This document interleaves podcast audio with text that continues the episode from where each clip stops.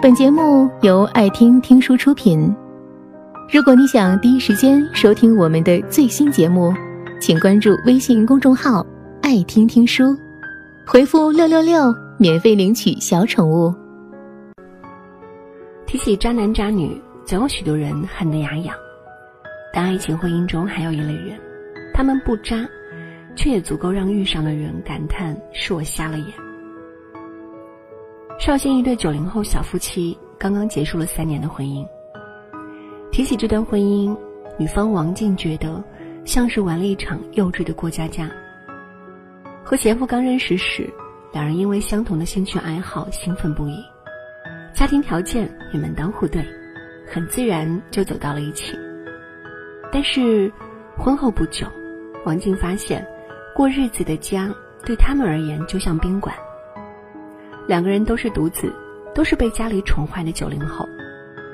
结婚时，双方父母把婚房买在了离两家不远的地方，为了方便他们随时回家吃饭。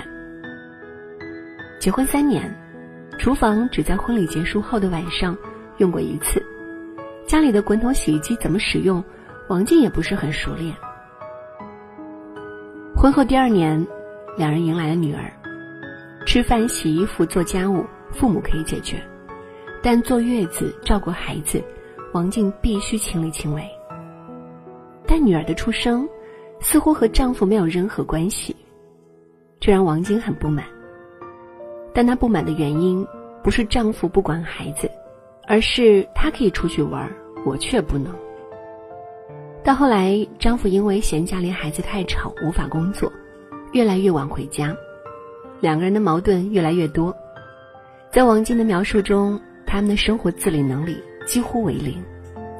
换灯泡要请维修工，买了一堆育儿指南，却全部扔给父母去学，从没有为孩子下过一次厨。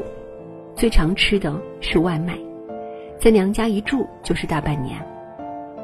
最终，丈夫在没有和自己商量一声的情况下辞了工作，两人爆发了最激烈的一次争吵。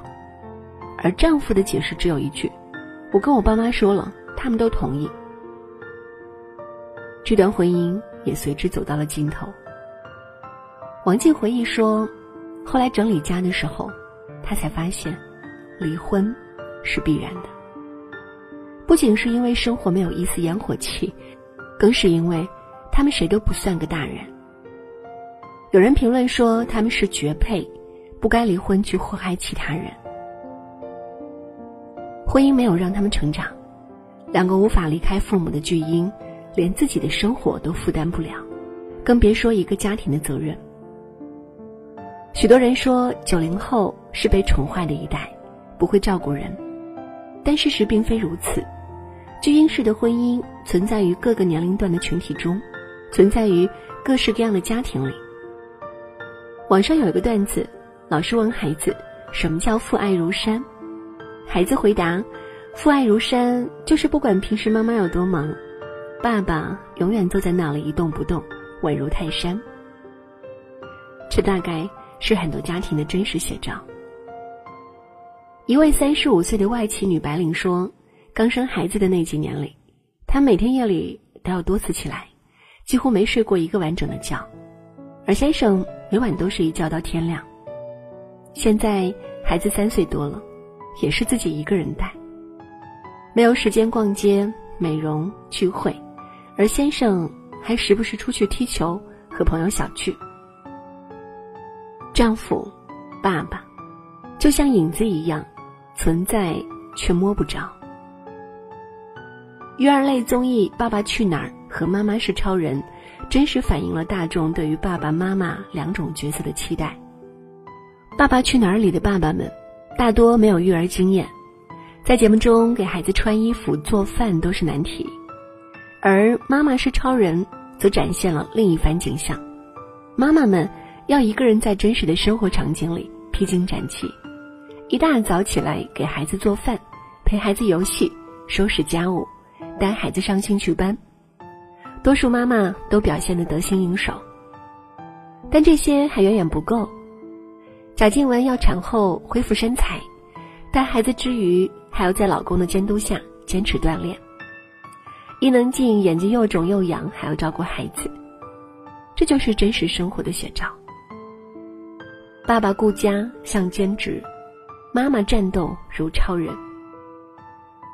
奇葩说有一期辩题是：如果是你，你会不会做单身妈妈？张泉灵一席话令人深思。你们以为有了婚姻，你就不是单身妈妈了吗？不是的，在中国现实条件下，即使婚姻结构完整，你也会当单身妈妈，因为父亲是缺位的。二零一五年，全国妇联儿童工作部公布了第二次全国家庭教育现状调查，结果显示，家庭教育分工以妈妈为主的家庭占百分之四十三点二，爸爸为主的家庭只有占百分之十点八。婚前。他们可以无所不能，但婚后，他们却变成了需要妻子照顾的巨婴。难怪不少女性说，结婚不是多了一个丈夫，而是多了一个儿子。但这并不是说，只有男人会成为婚姻中的巨婴。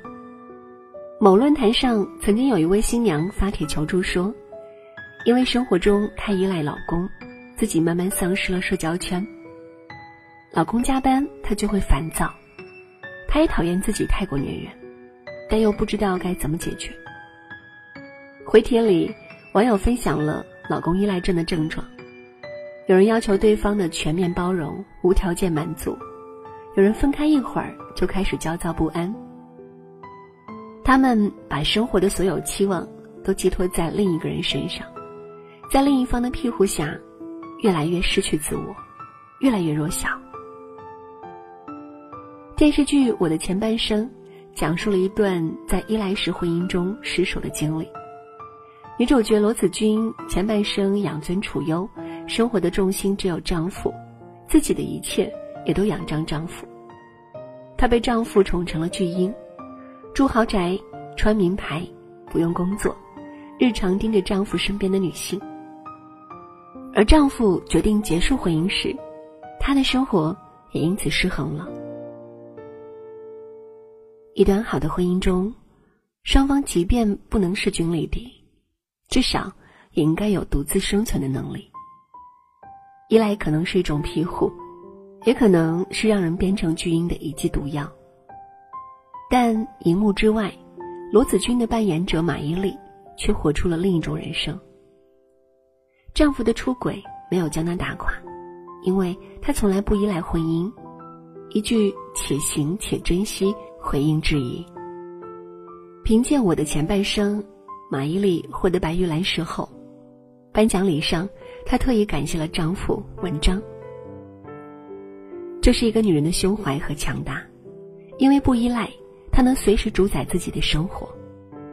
童话故事里，结尾总是王子和公主走进婚姻的殿堂，从此过上了幸福的生活。然而现实是，不懂经营的婚姻。是噩梦的开始，两个人在一起没有理解和沟通，只有小孩子一般的必争输赢，结果往往也不会尽如人意。电影《消失的爱人》中，一对夫妻尼克和艾米，从婚姻最初心照不宣的扮演成对方期许的样子，但随着婚姻渐渐出现裂痕，卸下伪装的双方再也不愿迁就妥协，随之而来的是愤怒。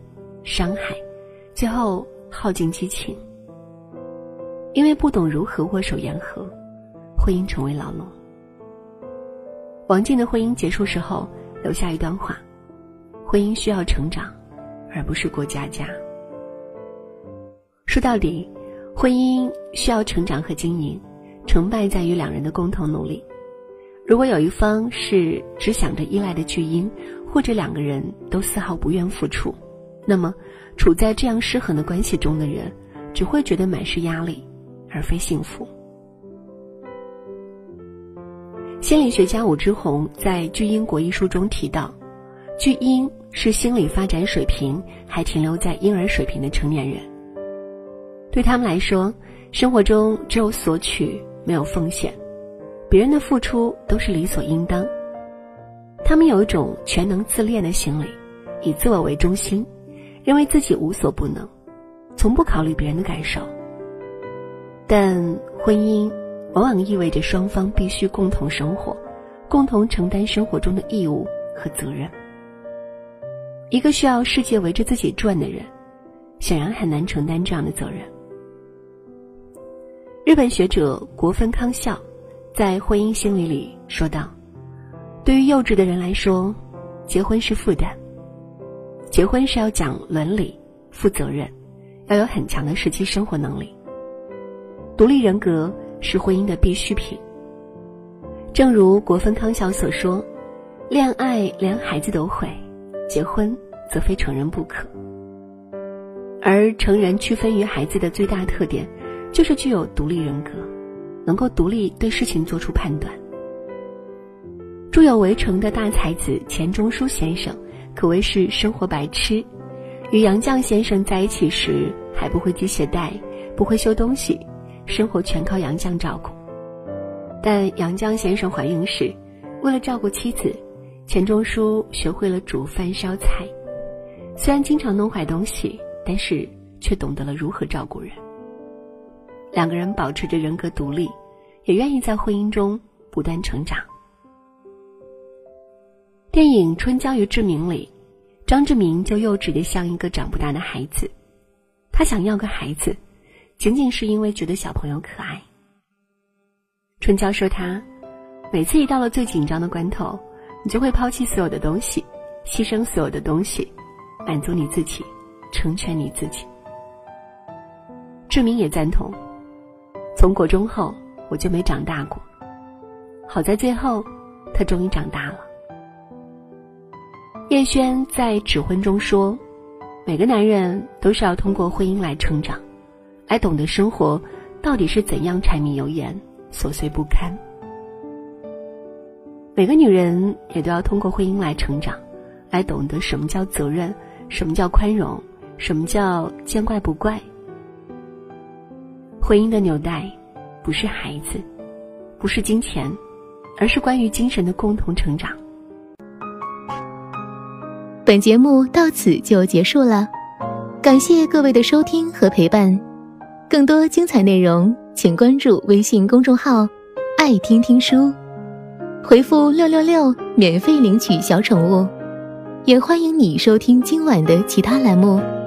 我们明晚见，晚安。